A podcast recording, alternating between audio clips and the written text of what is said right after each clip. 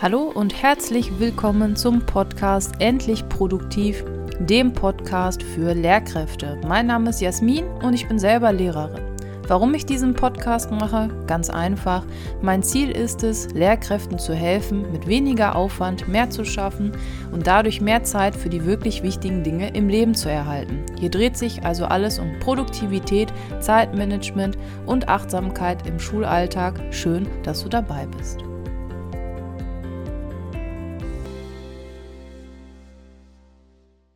Hallo und herzlich willkommen zu einer neuen Podcast-Folge. Ich bin Jasmin und heute geht es darum, wie du effektiv in den Sommerferien als Lehrkraft abschalten kannst. Okay, ja, wir haben ein paar, wie soll ich sagen, ein paar Ferien als Lehrkräfte und die Sommerferien sind natürlich besonders. Und diese Podcast-Folge ist geteilt in ja, sieben Teile, Bereiche und die gehen wir jetzt gemeinsam durch.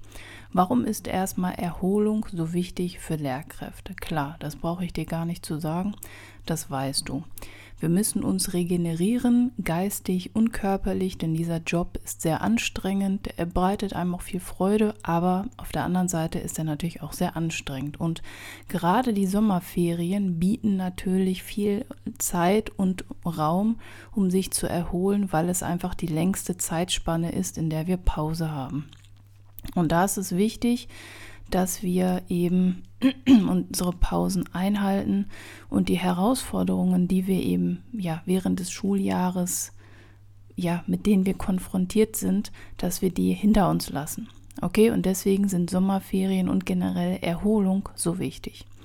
So, der zweite Teil geht ums Loslassen und Entspannen. Und da ist mir wichtig, dass du den Schulstress irgendwann loslassen kannst und deinen Geist, deine Gedanken bewusst auf andere Dinge lenkst. Das kann zum Beispiel durch Meditation sein, durch Yoga, durch Spaziergänge in der Natur.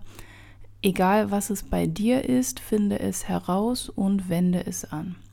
Bei mir ist das so, ich brauche eine Woche, um erstmal den ganzen Schulkram sacken zu lassen in den Ferien, um die Sachen zu sortieren, wegzusortieren. Und dann geht es bei mir auch langsam los. Meditation war super, habe ich leider schleifen lassen, möchte ich aber wieder angehen.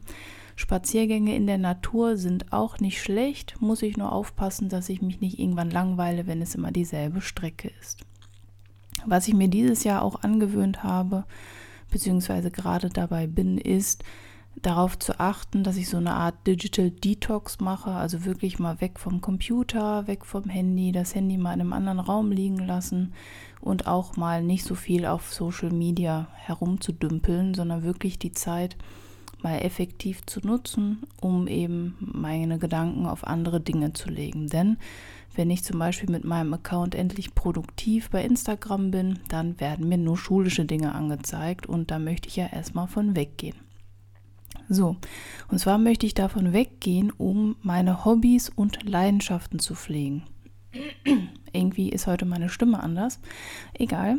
Und das ist Teil 3, also dass man wirklich auf seine Hobbys und seine Leidenschaften achtet und sie wirklich spätestens auch in den Ferien, eigentlich kontinuierlich über das ganze Schuljahr, dass man diese Hobbys ernst nimmt und auch ihnen nachgeht. Ja, ähm, du kannst Sportarten ausüben über das Jahr verteilt.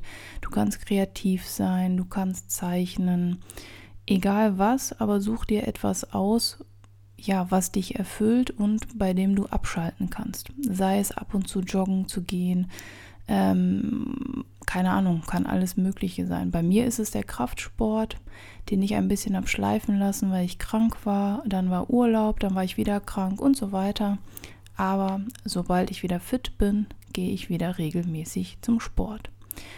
Du musst den Sport auch nicht alleine ausüben. Du kannst es auch mit anderen, zum Beispiel mit Familienangehörigen, mit deinem Partner, Partnerin oder mit Freunden. Denn, und das ist der vierte Teil, achte auch auf deine sozialen Beziehungen.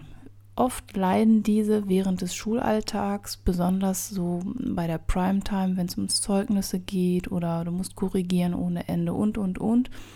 Und nimm dir da auch fest Aktivitäten vor mit deinen Liebsten, mit Freunden und so weiter. Und da ein Pro-Tipp, Nicht-Lehrer sind besonders gute Freunde, denn wenn man sich nur mit Lehrern in Anführungsstrichen trifft, dann ist das erste Thema oder erste Gesprächsthema immer natürlich die Schule.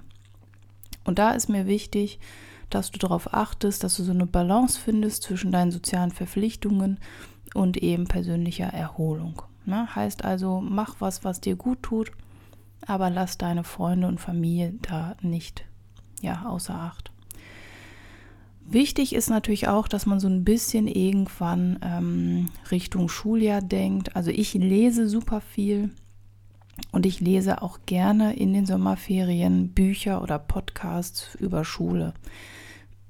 Das mache ich dann aber bewusst. Das ist jetzt nicht so ein, ach, was mir gerade zugeflogen, dann drücke ich doch auf, mal auf Play, sondern ich nehme mir dann bewusst die Zeit und sage, okay, jetzt möchte ich gerne was für die Schule tun und dann lese ich ein Kapitel von einem Buch über Medien oder höre einen Podcast über, keine Ahnung, innovative Lernmethoden oder so und achte ein bisschen auch darauf, dass ich beruflich mich weiterentwickle. Wichtig ist aber auch, dass du die Welt erkundest. Das ist Teil 6, dass du reis, reist, wenn du kannst, je nach Familie und Situation. Natürlich ist das ähm, nicht so pauschal zu beantworten, aber dass du wirklich ähm, mal den Ort wechselst. Es muss auch nicht immer ein, ein, eine Weiterreise sein. Aber achte darauf, dass du natürlich die Reise im Vorfeld planst, dass sie gut durchdacht ist, gut geplant ist, dass du nicht im Urlaub auch noch Stress hast, denn das ist ja das Wichtigste, in den Sommerferien erstmal den Stresslevel so runterzufahren, dass man dann wieder erholt ins neue Schuljahr starten kann. Und das ist auch der letzte Teil, die Rückkehr zum Schulstart vorzubereiten. Ja, du solltest dich frühzeitig, aber nicht zu früh auf das kommende Schuljahr vorbereiten und dir überlegen, wie kannst du ja, das ist ja schon ein Bruch von Ferienzeit zum Arbeitsalltag. Wie kannst du diesen Übergang wieder für dich erleichtern? Überleg dir, was dir da ähm, gut tut, ob du dir zwei, drei Tage vorher schon den Wecker eher stellst oder ob du sagst, ich fange zwei Wochen vorher an, wieder zu arbeiten oder ob es drei Wochen vorher sein müssen. Und reflektiere das alte Schuljahr und überleg dir, was lief gut und was lief nicht gut, was möchtest du beibehalten im neuen Schuljahr und wovon möchtest du definitiv weniger. Und da bei mir in NRW bald, ja in zwei Wochen ungefähr, die Schule wieder losgeht, möchte ich dir in der nächsten Podcast-Folge ein paar Tipps und Tricks an die Hand geben, wie du dich als Lehrkraft auf das neue Schuljahr vorbereiten kannst. Genau. Wichtig ist mir, dass du dir selber überlegst, wie du Erholung findest, wie du dein Stresslevel senken kannst und wenn du das nicht kannst, dass du dir natürlich auch Hilfe holst oder Ratschläge von anderen. Das ist ganz wichtig, denn Erholung ist als Lehrkraft von entscheidender Bedeutung, damit du eben ja mit voll aufgeladenen Akkus in das nächste Schuljahr durchstarten kannst. Wenn dir diese Folge gefallen hat, dann hinterlass mir doch gerne ein Feedback, schreib mir eine E-Mail an hallo@endlich-produktiv.de oder kommentiere auf Instagram, kannst mir einfach eine DM schicken und wenn dir diese Podcast Folge gefallen hat, dann gerne auch mit Freunden und Kolleginnen und Kollegen teilen, abonnieren. Je mehr Lehrkräfte ich erreiche, umso besser.